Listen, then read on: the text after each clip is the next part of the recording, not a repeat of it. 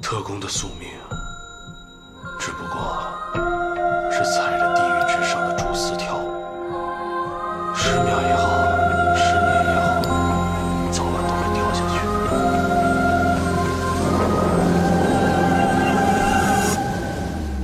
有些人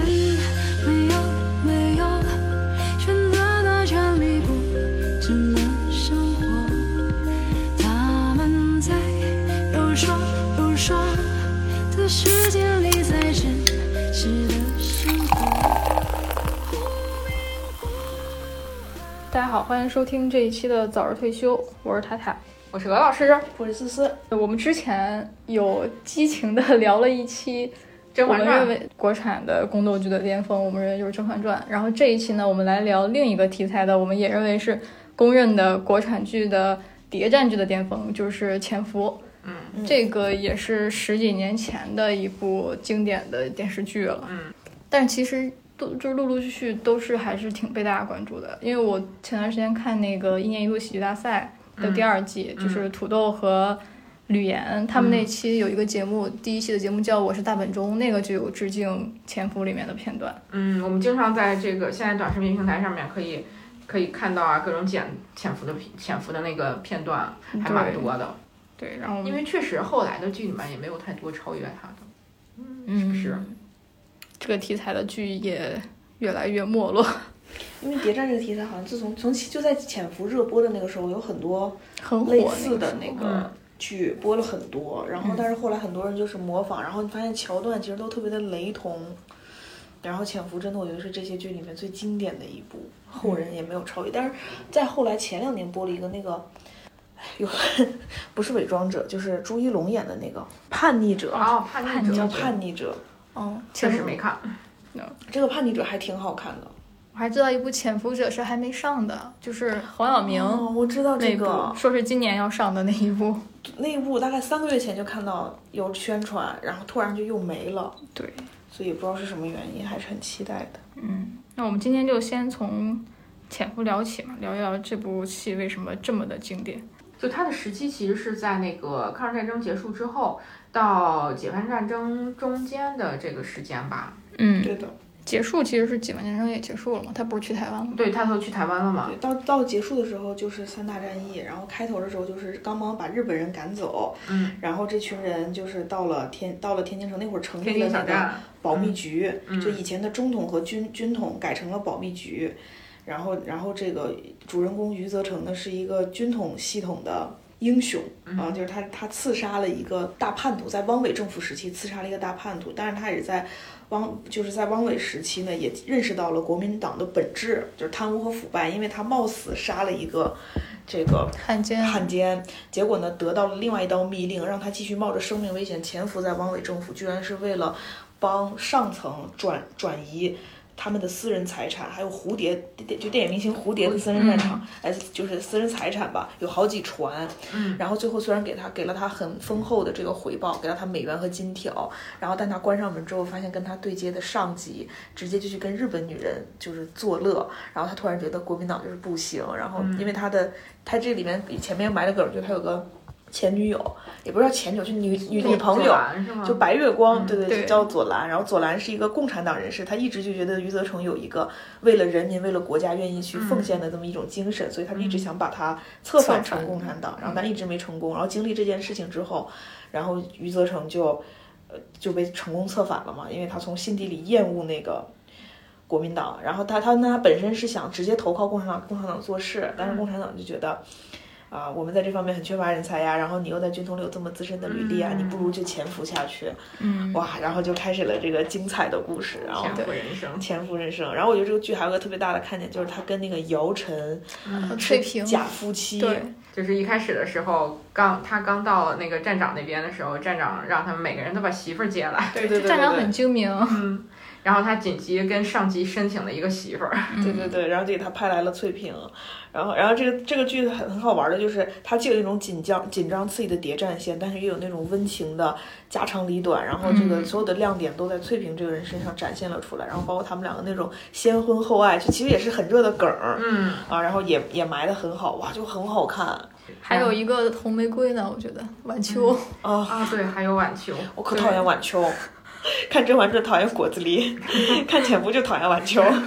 都连一左样。蓝都变得可爱了起来。一脉相承的讨厌。对，左蓝挺可爱的， 对呀、就是我觉觉得晚秋也是，就是为爱献献到了恋大家爱娱乐脑程度说白了就是对像对王对宝对钏一样对在挖野菜。对，但最后他是他确实是得到了跟余则成其结实我婚特别不喜欢《潜伏》的结尾，我每次嗯刷刷《潜伏》，刷到翠萍要离开家，我就不看了。就我是也是，就是后面大可不必。 大看不可下必去，，哦，而且当而且当时这个剧热映完之后，一直有一种声音说《潜伏》要拍二。然后就没有了， Yeah，大概就是这样的一个故事，然后里面就有很多的笑点，对，然后还有很多形形色色的人物。先聊那个就主角嘛，其实你的其实这个剧里面的那个反派都让人，就是我特别喜欢那个反派，就是特别喜欢站长。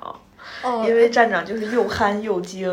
对然后鬼精鬼精的。其实我觉得他到最后应该已经猜出了余则成的真实身份，嗯但是他觉得如果我这个时候把余则成放走，那这颗大雷就在我这儿炸了。然后委员长也知道我这儿有个潜伏者，我还不如睁一只眼闭一只眼把他先带走。这样的话，天津沦陷跟我没跟我关系，没有 任何 关系。嗯，就是我我我最后就觉得哇，就重看一开始看的时候就觉得站长是个傻子，被余则成玩的团团转。其实看了好几次之后，你就会发现，其实站站长才是最精的，他在那种官场上用到那种平衡之术很厉害。然后不是网友一直有两个梗儿，就是说。说有两说余则成有两大定律搞定了站长，第一叫斯蒂庞克定律，还有一个叫玉作金佛 原理。对然后这个玉作金佛原理呢，就是他们当时查抄了一个，也是汉奸，这个人也是贪污了很多的东西。然后呢，古董，然后这个呃站长，因为他是一个特别喜欢古董的人嘛，然后余则成专门就投其所所好，就给他先形容，先给站长画了一张饼，说哎呀，你都不知道，在他查查抄这些家产里面，有一座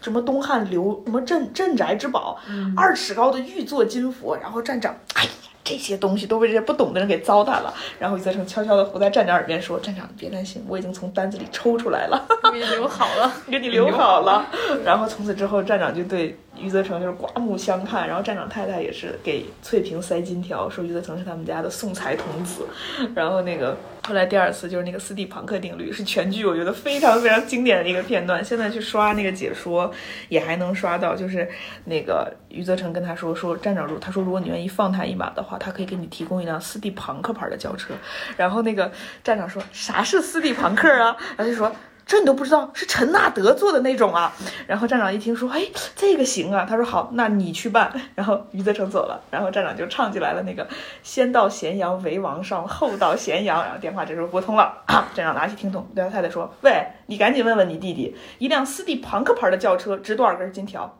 哈，这你都不知道，就是陈纳德做的那种 啊，就是特别经典。就是这就是他这几句台词没有一句废话，然后超级连贯，就到今天就是我 印在你的脑子里我能把每一句台词重复出来，就太精彩了，你知道吗？就是对站长这个人设的打造一流， 嗯这个剧真的一流。就有很多文章和短视频就那个研究站长这一块的职场厚黑学，对嗯对对对对，其实其实特别希望最后的结局是翠萍能跟余则成一起去台湾，然后他跟站长太太还在一块儿，然后就就就是两条线去打打探这种机密啊，然后再怎么弄。但是后来这个故事就最后那个故事就变成毙了。。对，翠萍抱着孩子站在山头等着永远等不到的余则成，然后他还不记得他的真名叫陈桃花。哦男人都是狗男人，然后余则成换了个媳妇儿，改了个名儿，继续潜伏。嗯，然后我记得结局最经典的就是他和晚秋站在他们俩婚纱照嗯前，嗯然后余则成在那儿流泪，在脸上打出了大结局。哦，对，还挺期待于就是这个潜伏的后续的，还挺期待如果有个潜伏二就好。没有啊，没有人再拍了。前方可能就是翠萍养大的那两个孩子， 养大的一个孩一啊个对养大的那一个孩子，然后孩子之后的故事。其实如果能拍个电影版的，应该也很好看。反正我愿意为此买票，但一定要张站长出演。但是没嗯这个这个其实还就是后面就什么都没有再拍了。嗯这个剧里面我觉得每一个形象都很经典。那个李涯李对涯，李李涯涯是后期，我觉得前期的那个叫陆陆处长，陆啊，嗯陆桥山，陆桥山，陆桥山是那个谁演的？那个那个吴刚，哦对，哦陆桥山是对对对吴刚演的。然后我记得好像还有谁，还有谁印象深很深？啊，是那马个奎还有马奎在前面开始出来的时就候，是那个谁，那个结巴，哦那个谢若就是琳，于于副站 长。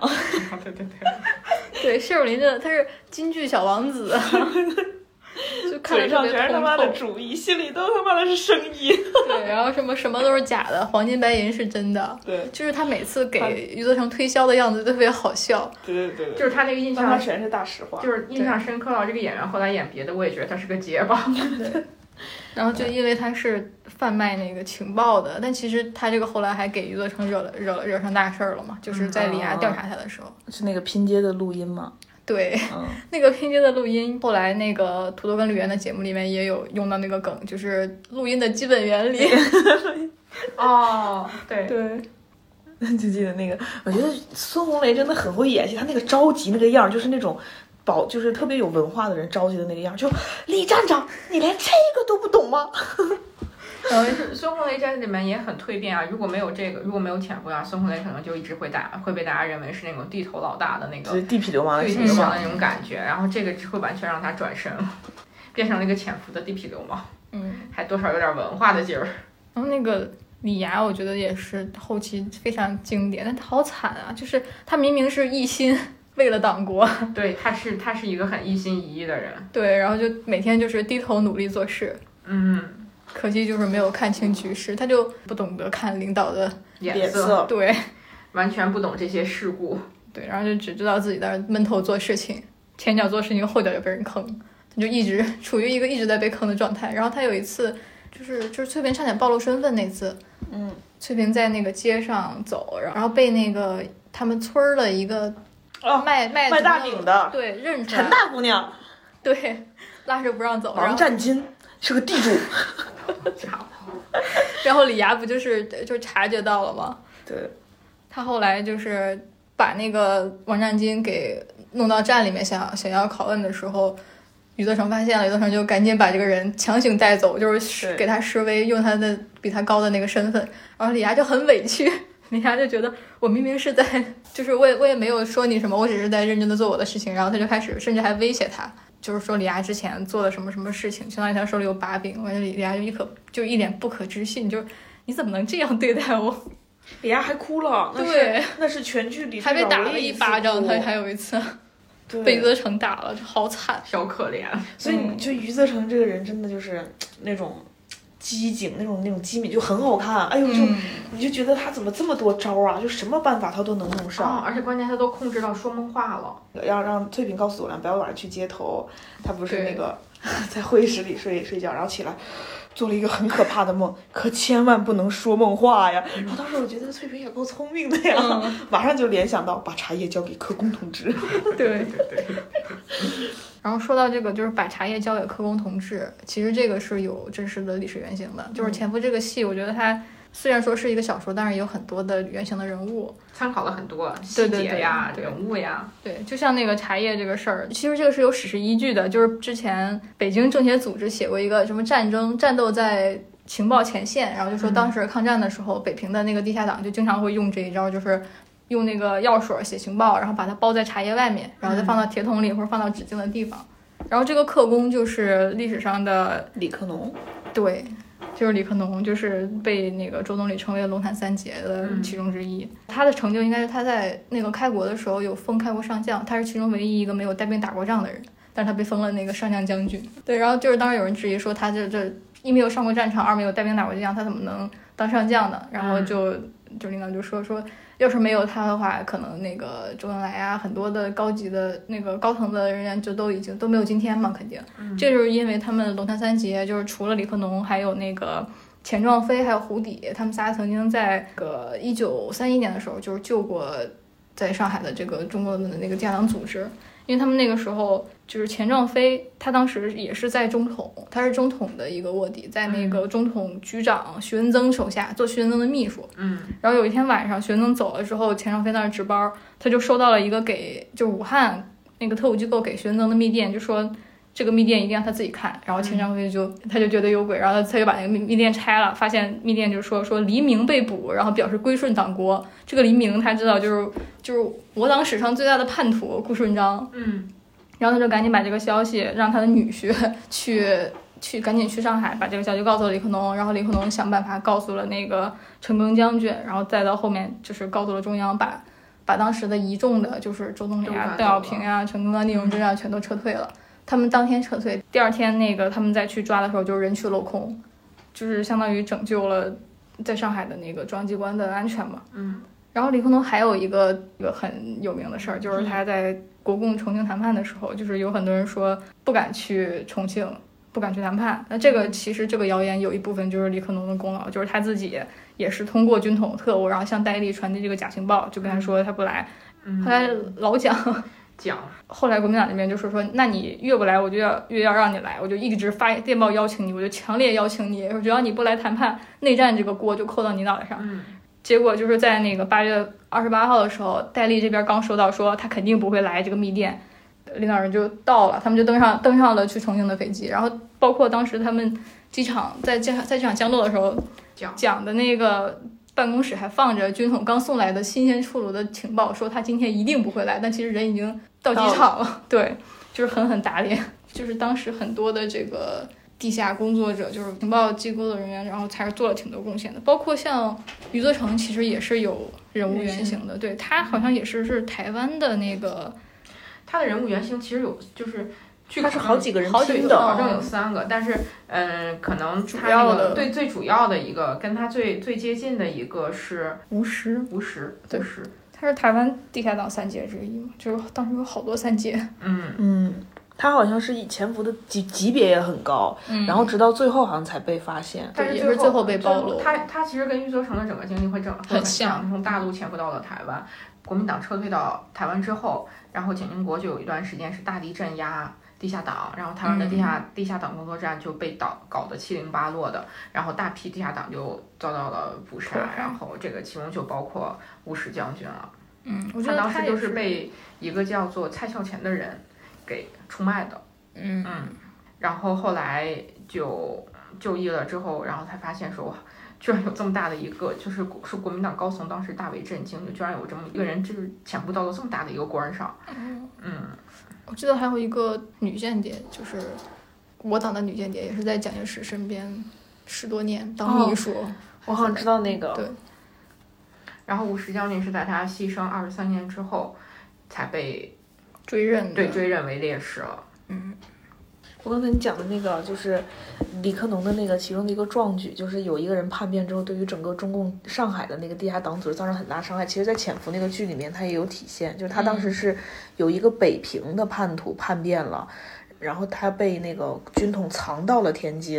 然后哦准备反扑到那个北平，然后要去铲除当地的所有的势力。然后当时余则成就紧急接到了这个任务，就是必须把这个人在天津解决掉。嗯哇，那段剧情也是相当精彩。然后我还记得就是翠萍和余则成两个人已经找到那人的藏身之处了嘛，其他的就交给他别人去办了。他俩坐在床上在想，怎么还没听到枪响？后来余则成看了一眼表，过了一眼了，余则成可能你说的对，用的是刀。对， 好精彩啊！天那！个就是被李涯藏起来的，就对，李涯就是处处本来每次都以为自己要立个大功，然后每次都被被余则成给搞垮了。对对对，这就是那个站长有个特别经典的那个台词，脚他后跟他他就说对对，对他说每每次本来以为要露脸了，结果他妈把屁股露出来 了，超好玩儿。反正李涯每次就是最大的大冤种，对。然后这个剧也是挺神奇的，就是它是这个戏叫《潜伏》，然后但是这个戏的演员里面也真的有一个真的是潜伏在剧组的一个通缉太犯，神奇了，太神奇了。这个人就是那个剧里的圣香。然后这个人呢特别有意思，就是其实我在第二遍我是怎么知道这个事儿的？我是在第二遍重刷《潜伏》的时候，然后突然看到那段剧情的时候，我记得明明还有那个圣香的正面镜头，什么他求饶说真的不是我啊，李队长，嗯，然后什么被干死之类的。但是重重新的版本里面，他所有的正面镜头都被剪掉了，就剩几句能让剧情得以连贯的台词。然后我就很奇怪，我说这个人是出啥事儿了？然后我就看到弹幕上有人在刷，说这个人是通缉犯，已经被逮起来了。然后我才到网上去搜，就发现真的是，就是他好像是犯了。抢劫还是什么样的嗯案抢件？对然后呢，一直在逃，然后在这期间还去检，还去潜伏的剧组参演了一个角色，然后是在疯狂跑龙套，对，那个疯时候狂跑跑跑龙套，然后之后再终于有一次就是被逮住了，被逮住之后，他所有跟他有关的影视剧作品，因为他只是个小角色嘛，又不可能为了他整部电视剧下架，嗯所以就紧急修改了那个剧情，把他的那那部分全剪掉了。盛香这个人其实就是被李涯利用，然后因为那个时候是谢，就是谢若琳跟站内的人交换情报，大家要抓内鬼嘛。嗯事实上是余则成，但是余则成很巧妙的把这件事情推到了李涯身上，然后李涯又去找替死鬼，就找到了圣香，然后最后是伪造了那种圣圣香畏罪自杀，然后把李队长打伤这么一种情况。然后当时余则成还很可惜，觉得这都没把李涯这个人办掉，看来这个人不能轻视，不简单啊不，简单。哇，这个人是挺眼熟的，就是各种各对种啊剧里都有，太神奇了。这是通缉犯。嗯，嗯，有意思。真正的钱，不知道他当时是以什么样的心情参演了这部电视剧，端着一颗大心脏。他们觉得我就是余则成在世，然后对，对，潜伏到了潜伏里面，对太酷了，简直。这部戏，我按照那个我觉得余则成的感情感情是线也吧？可以划分的，就最早跟左蓝，然后白月光是左啊蓝对，然后后来遇到了先婚后爱的翠萍，萍，对，最后再跟了他的他的迷妹，就是也是他的红玫瑰晚秋，然后这三个女性角色其实也都还就各有千秋，各有各的特色。我觉得左蓝是一个就真的很很白月光，就是为了革命事业，然后又很坚定，甚至最后还是有点像就是为了不拖累翠萍，然后自己就牺牲了。嗯，对他死了之后，就是余则成去看他的那个尸体那一段儿就好感人，对，他好绝望，他真的逍遥，他就是他有一段是余则成在自在那个他们家房间里面就是站不起来，就整个人躺在那个地板上，然后一直想站起来站不起来，我觉得就看得很很揪心，嗯，但真的就是觉得那种特工的控制能力，对自己情绪的把控能力好太强，了。嗯，就他完全表面上毫无波澜，然后回家之后就拿着那个张思德，毛泽东悼念张思德的一篇文章吧，就是开始突然间就是有了开始信念那仰，个为人民，对，开始有信仰，就那个念那个为人民服务， 对，一遍一遍念，一遍一遍念。就因为他之前我们这边他开始决定潜伏的时候，对，就是余则成刚开始决定那个换换站位的时候，嗯然后他其实没有说是因为自己的信仰改变嗯了很多，然后才决定。当然，我觉得很大部分是出于他对左蓝的爱， 就是他觉嗯得他女朋友太优秀了，然后又觉得就是他当时接触到的一些人都比较好嘛。然后他等到左蓝死了之后，他开始读那个文章的时候，就感觉是他自己就是精神上在的一个转变，对，就是信他仰的一个转变，对他突然间发现自己这个东西，嗯就是突然发现这个东西是是他成的了自己新的的信仰支撑。嗯，对，但是他，但是但是后来那个旁白，我觉得有一句在翠萍那儿的时候，就是他跟翠萍感情升温的时候也有说过，说虽然是左蓝给了他这个信仰，但是让他感受到这个信仰力量的是翠萍，嗯，就是他跟翠萍的那个感情啊，包括翠萍这个人也是真的，挺逗的。对我觉得这个是全剧塑造的就特别好的，也是特别好的一个人物，这是这是我，哎，应该是我觉得姚晨最好的。演安娜不是了，嗯哦我现在觉得庞花也挺好，也是姚晨塑造的很经典的很一个嗯很经典的一个角色。嗯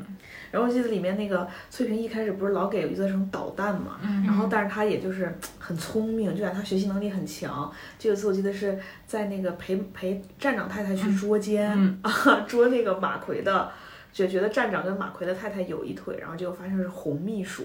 然后那个翠萍为了让余则成能够明白今天发生了什么事情，专门偷了一张红钟，然后塞到了那个余则成的手嗯对里，你哄我， 然后那个这个地方又贡献了一句经典台词，就是站长两个蠢的卦象的 女人， 啊不是翠云那个站，然后就是两个跟李涯说嗯说这个蠢蠢的卦象的女人能是那个中共的意思间谍，嗯，然后那个时候他在骂站长太太哦悍妇，对，两句两个字悍妇， 笑死了。 说那个他夫人跟翠萍是两个可以进博物馆的蠢货。嗯， 我反觉正得挺逗的。对，这个站长的金句也特别多，什么时间就过得就像驴一样。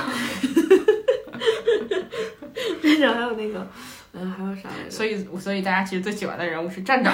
对，站长，然后还有那个峨眉峰，还他妈的独 照，还有那个余则成和翠萍的那个感情戏，就是、嗯我觉得比今天的那些偶像剧还可会虐哦拍。了，就他在那个，他不是余则成让他练毛笔字嘛？他一开始练“为人民服务”四个大字，余则成看见之后，赶紧就揉了，你怎么能在家写这个呢？然后他他说写这个怎么了？练字嘛？他说这这这是什么？你认识吗？然后后来后来就开始教他写别的，然后后来翠萍就会写毛笔，就就写余则成大笨蛋， 我哦爱那你，啊个是晚秋就。表白。嗯对，但但那个梗，我觉得那个是是晚晚秋教秋的他的一个通过他传达给余则成的自己的情感。他当时念的时候，不是说什么余则成大鸡蛋，我恨你还是什么对的，我我其实我我觉煮你。啊我煮你哦我煮大鸡蛋，我煮你。他其实根本没有认识，然后自己被晚秋坑了，但是自己不知道。嗯，哎，但是我感觉他是认识，然后故故意的，故意说错了故。意说错了。其实晚秋可能有自己的想法，但是翠萍觉得就是我也悄悄的表过白，嗯，也有可能。其实翠萍还是挺机灵的，就是虽然她刚开始总出事儿，翠萍 最经典的就就就是我记得就是那个睡衣直接穿在了衣服上，还扎了进去，你不就是嫌我脏吗？ 而且翠萍刚就是刚开始晚秋刚碰巧搬到他们家旁边的时候，余德成不是有次跟翠嗯跟翠萍在那儿聊天儿，不是跟那个晚秋在门口聊天儿，被翠萍发现了 嘛？翠萍晚秋就说哦说这个是叫姐还是叫嫂子的问题，嗯，然后翠萍就说说你反正怎么叫都行，然后就。你如果叫嫂子呢，就是你跟她是一家；你叫姐呢，就是咱俩是一家。但是呢，我俩是一家，所以你随便叫。 我当时觉得翠萍不错呀，就是很他很他很会讲话，对，真的他很三会嗯他三两句就就就点明了我的不爽，还有你小心点。对他每次吃醋也很明显。我找到那句“翠萍这个蠢的卦象的女人会是共产党的探子这部戏里面的那个金句真的很多，很多对，哦，然后这个里面还讲到了那个戴笠，就是它里面嗯还融合了一些真实的历史事件，对，就里面有一个一集是戴笠来视察吧，还是怎么样，然后最后戴笠的飞机摔了。然后也是跟着真实的历史事件走向去走的。然后后来我也是在看那个历史的温度的时候，嗯，然后才看到戴笠这个人物。其实我以前在剧里哈，感觉就是一个一闪而过的他们的高层，我也没有太在意。后来看完那个之后，我才会对剧里的很多细节，然后有了共鸣。因为在剧里他们一直在强调说，你不怕家法吗？嗯什么戴戴老板如果在如何如何。然后是读了那个《历史的温度》里面讲到戴笠这个人物的原型，才发嗯现、就是他其实当时是一个很有手腕的一个人，然后也是。就是在情报方面非常有特务贡献头和子嗯建树的人，然后呢，然后不都是说那个，如果蒋介石后来是在我我们已经建国了还是怎么样，反正就是在后期的时候，他们已经退守到台湾的时候，然后这个蒋啊什么石，然后就在那个说说，如果今天还有雨农在的话，不会是这样的，雨农就是戴笠嘛，嗯，就觉得他这人，而且他当时还破译了，就是日军要攻占要那个偷袭珍珠港的电文啊，然后还还还提供给了那个罗斯福什么的，就这个人真的是挺行，而且他这个人好像特别爱交朋友，朋友也特别多。嗯，而且然后他死后好像他母亲是一直活到九十多，他死了之后没有人敢告诉他母亲就是。他死了的消息，然后有他的各路朋友都去供养他的母亲啊，我就觉得这个人就是，如果不是选错了阵营，应该是一个不错的人。就是很很江湖气的那”。种，嗯， 对对对，嗯就很能铲事儿，就你交给我，你放心。对，因为大家都是后期不是去上海都要找戴笠那儿去拜码头嘛，嗯就有什么事儿，相当于他是老大哥，就是你我到哪儿我都能罩着你，对对对， 我突然想起来那个开头，不就是戴笠和蝴蝶的私人财产让余则成死了心吗？就是戴笠也是在剧里面，对，非他常是关活键在性台的词里的人物对。然后那包括后面也讲到余则成的升迁之路，就因为他是，他戴是笠的人，对，就是戴老板很赏识他啊，因为他刺他是刺杀李海峰的英雄。好，想起人名都突然蹦出来了。死去的记忆开始攻击我。就是觉得站长真的很好笑，唤醒了我对站长的严重记忆。哦，还有那个就是马奎，我对他印象最深的就是，我觉得也是个老实人，倒是就是他去跟左蓝对峙嘛，就是他被左蓝坑了，然后把他自己坑坑成了中特嘛。当时就是他当时是呃左蓝跟余德成他们俩下套，就是把马奎除掉，嗯，然后左蓝就是去。邀请那个马奎说我，我说什么几点，我会跟你在、哦在一个哦我很、懂了懂很了公开的一个茶楼的那个场合见面，然后哦俩人对在那儿聊把骗到那儿私事去儿了对对，还在那儿交换信件。对，我觉得他也是真的，就是一个特务， 为什么能这么自信？ 马辉是行动队队长呀，憨憨傻傻的，就是一介武夫的感觉。嗯，呃，然后就感觉陆桥山一一一直想要就是干掉，就陆桥山是那个，就是怎么怎么说呢？我觉得陆桥山这个人就是精过头了，聪明反被嗯聪明误。他当时觉得竞争那个副副副站长，他和马奎都有戏，然后他觉得他要先把马奎做掉，然后余余那个余则成只不过是顺水推舟，最后其实是余则成坐收了渔翁之利。嗯，陆桥山后来，陆桥山后来是怎么倒的来着？呃，陆小山是哦，他跟李涯闹不对，然后天天嗯卖情报，胳膊肘往外拐，啊，自己害自己。对对对。然后还记得陆桥山出来之后对余则成说：“我能全虚全伪的出来，多亏了你啊 是唯一一个求情！”的对对人，对，然后他他他就说我们是朋友，就说到潜伏，嗯，就不得不说一说围绕潜伏之后开启的前后左右开启的那些谍战剧嘛。对嗯，首先我想到的第一个那就是《风声嗯，风声也是，其实风声最早是那个》电影电版 影版对，它不都是根据漫画小说改编的吗？但是《风声》电影版的时候，其实跟它的那个剧版差好多也呀。 差好多。就是电影版时候，我们当时把它当那个有种密室推理的那个、嗯那个密室那逃脱个的对感密觉室逃脱的那种那种片子在看的，就是看也是看的，就是它那个密室的那个感觉和那个推理的那个感觉是非常浓的。然后反而它的谍战色彩其实就在最后一幕，就是那个熬鬼的时候，对他在那个衣服上面有密码摩斯码的那一块儿，其实是完全把那个主题才烘托出来。前面的时候就就完全没有，一直是当一个推理戏在找谁是老鬼。但是风声那个电影版，就是我脑子里面想到这个，就是就都是一些很残暴的、很刺激的血腥的场面。嗯，它就是完全以推理、密室推理的这个这个概念，以及那些非常残暴的这个手法去吸引人的那那个点去做的。嗯，对。嗯然后风声其实讲的故事跟嗯跟潜伏有一点像嘛，就是反正大家都是找那个内奸嘛，嗯也是差不多四十年代的时候，然后是。当时也是一个地下工作者，他的他的那个代号是老鬼，嗯然后他在日伪的那个情报组织里面，就是还潜伏，对，嗯然后他还要，他不仅要应对就是内部的这些人的那个怀疑，因为他们当时在捉内奸，然后还要把那个最后的时候还要把那个关键情报给传出传出去。就故事其实还是挺简单，但是包括一一年的那个电影版，嗯然后还有二零还是二一年的剧版改编的都非常精彩的两部作品。然后解，因为从那个剧情上看，就是肯定更贴合原著的其实是剧版。嗯，剧版就是我也是我看了之后就是走不出球庄了，已经，因为剧版的制作也是，非常好，非常精对良，而且如果而且那个影版就只是主要讲了他们进庄之后找就到是那鬼一幕故事的故对。事。嗯但其实小说里面那一页的的故事剧情比这个要长，嗯然后包括前面，就是前面那个《风筝》开篇的时候，本来还有一个狼人杀的故事，然后那嗯个、那个故事电影版里面就没有讲，但其实电视剧里面讲了大概五六集，所以大家看电视剧的时候，之前都说什么，你如果你忍过前几集对，就可以了。嗯对，而且风声也是一个群像，它也是里面有，就除了李宁玉和顾晓梦之外，就是这这个这两个，一个李宁玉就是那个真实的，就是小说原著版结局的老鬼，然后顾晓梦其实是一个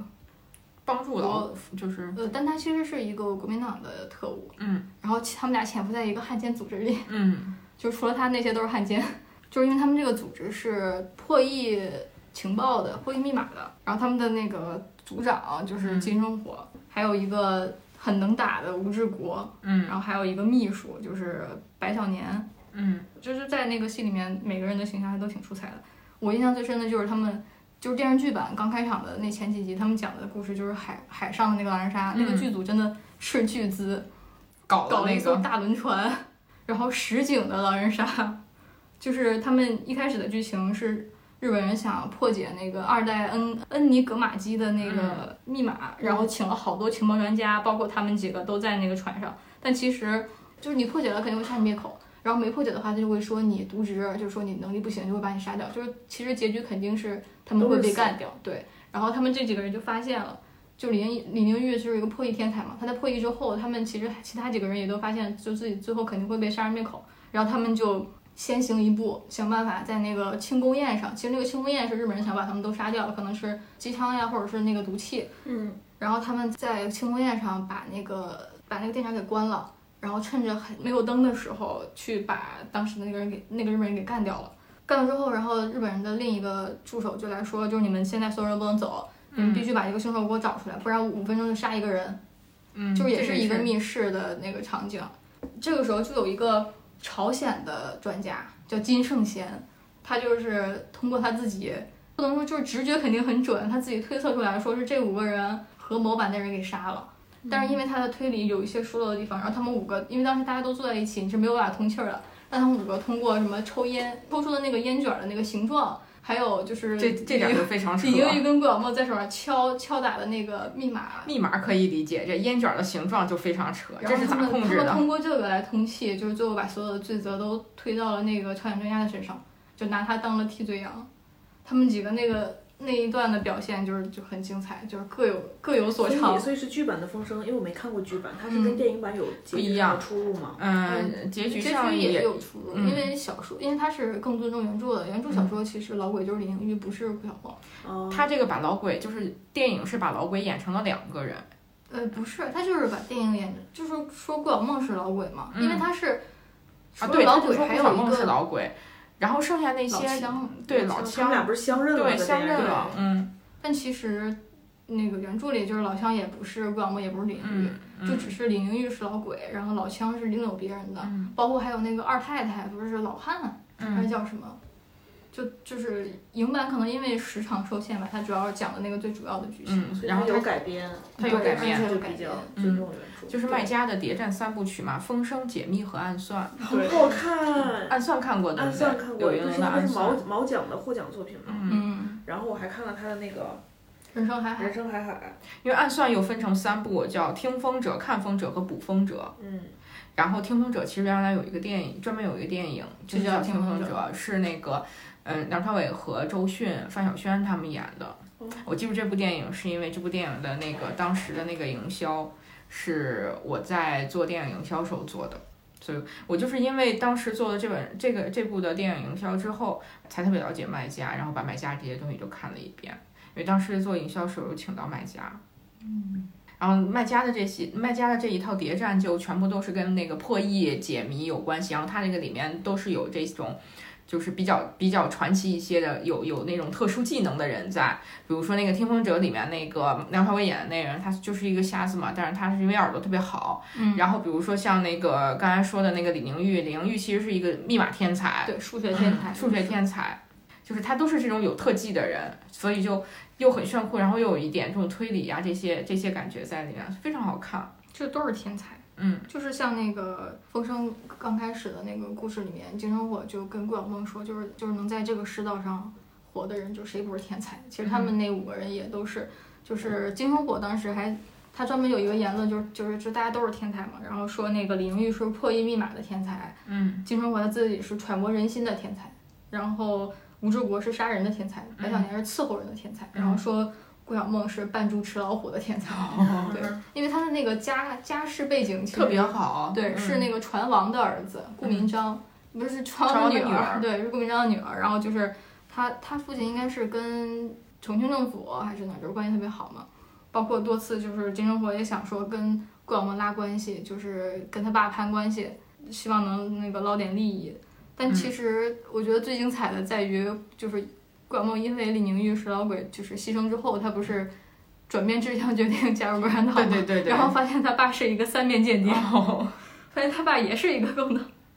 哎，但他们这个剧就是，嗯，挺搞笑的，因为那个船斥巨资嘛，后来剧组就没什么钱了。就是主要就两个场景，一个是后来他们下了船之后被龙船飞员抓到球庄里面，就是要把他们五个相当于也是一个大密室，然后要推测谁是老鬼，所以就俩场景，一个是船上，一个是球庄里，当时也挺省那个 费用的。费用的，嗯，他们这个戏主要前一儿花在替换演员身上了，因为这戏是一九年、一七一八年拍的，好像当时那个赵立新，你知道吗？嗯嗯就是因为自己言论，嗯，然后出事儿了。但那个演员最开始是演《龙船飞员》的，然后这个剧组就斥巨资，就是用那个 AI 换脸，把周一围的脸换成了，对，嗯后来把就把是赵立周一新的围脸换成了周一围的脸，嗯后然来后就是周一围嘛。对，最后就是感觉是一个一米六的身高，然后长了一张一米八的脸，因为周一围是就是比赵今天高一高高挺大一对块儿的，你就很奇怪。这剧组可能就是钱都花在这儿了，根本就没做宣发。就是暗就是那个暗算吗？呃，风声风生声剧吧生，是吧？嗯对，暗算真的可以看一看。暗算不是那个什么谍战谍叫战对教父教父还是级什么对刘教云父级的龙片子，对对，刘云龙又又导又演的李云龙，柳云刘云龙，龙，我听李云龙，我说怎么还就是暗算，然后后来还有风筝，哦，嗯，对，这都是挺出名的。这几部就都是早期那种很正剧的前对，然后暗然后暗算剧里面就是演那个嗯瞎子阿炳的是 王宝强，然哦后到那个电影里面是梁朝伟演的， 就很有意思啊。这个差距。对，当时我做那个电影的时候，就会就就会有人说那个 梁朝伟太 帅了，有点接受不了这个落差。嗯，那后来就是一二年的时候还有一部《悬崖》，好像也挺好的。嗯，再后来就好像就直接到了那个《伪装者》啊嗯然后《麻雀》那种。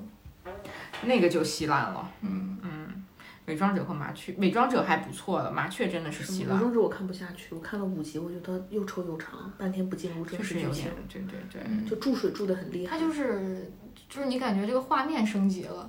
就是比以前的那个什么其他都降级了。但是内对容没什么，不知道当时为什么被吹的那么爆，然后因哇为塞，演那你是没有员吧看麻雀，真的